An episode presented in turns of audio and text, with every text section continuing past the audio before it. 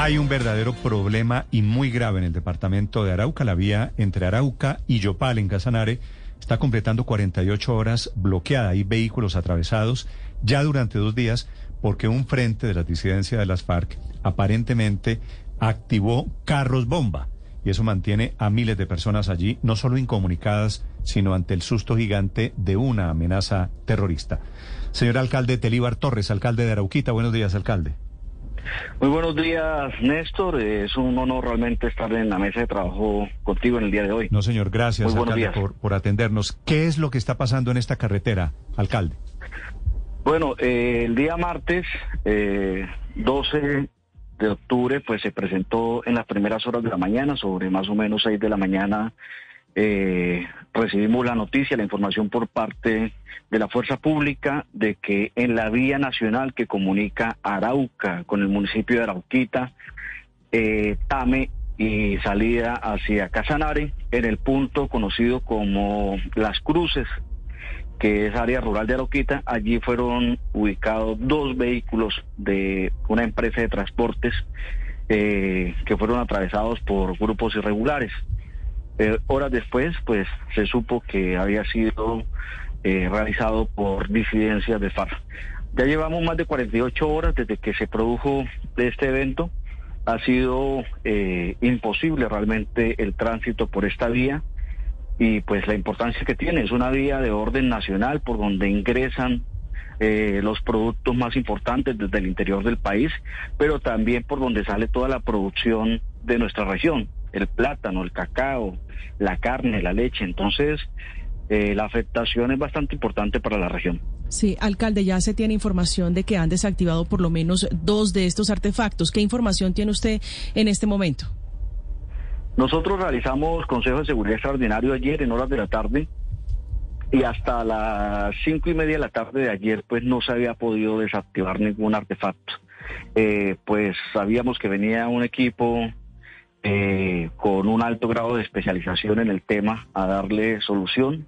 Esperamos que ahora en las primeras horas eh, de lo que resta de la mañana nos puedan dar las buenas nuevas de que han sido desactivados eh, esos explosivos.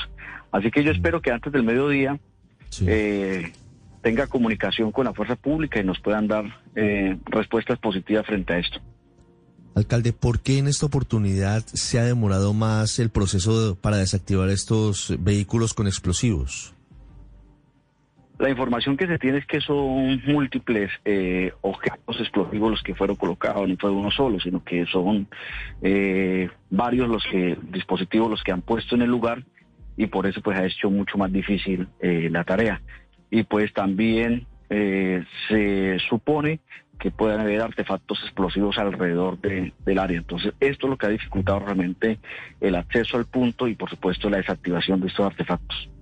Mire, alcalde, en esa zona de Arauquita históricamente han hecho presencia varios grupos al margen de la ley, el ELN, por supuesto, las disidencias de las FARC. ¿Hay algún indicio para saber quiénes son los responsables de estos explosivos que fueron puestos por la, en la carretera? Sí, como lo acabo de informar, en el Consejo de Seguridad Extraordinario que se celebró en el día de ayer, eh, quienes se atribuyen eh, la colocación de estos artefactos son las disidencias del FARC que están operando en el momento en el territorio eh, de Arauquita. ¿Quién es el cabecilla de esas disidencias? ¿Y ¿Cuál es el frente? Porque en la frontera, pero en Cúcuta, está operando el frente 33, digamos, de disidencias. En Arauquita, ¿quiénes son? Aquí en esta región se habla de un frente décimo de disidencias de la FARC que se denominan Martín Villa. Ellos son los que tenemos conocimiento que están eh, aquí en el territorio. Sí. ¿Y la gente que está allí en la carretera, qué dice, alcalde?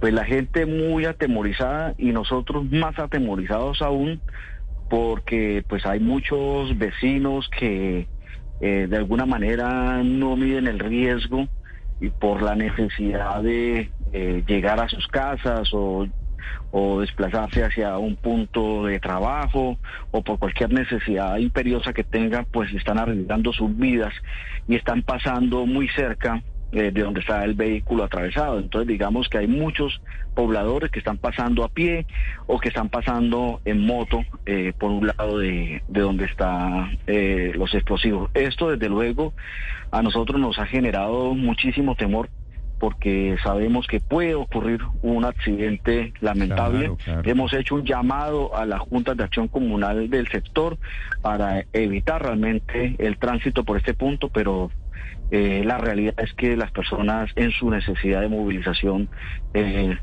están asumiendo esos riesgos. Y eso es lo que buscaban los terroristas, que desafortunadamente lo consiguen. Alcalde Torres, gracias por estos minutos. Muchas gracias, Néstor, y muchas gracias a todo tu equipo saludo, de trabajo. un saludo a usted, Buen a la día. gente allí en Casanare y en Arauca, viviendo el susto del terrorismo de estos disidentes de las FARC.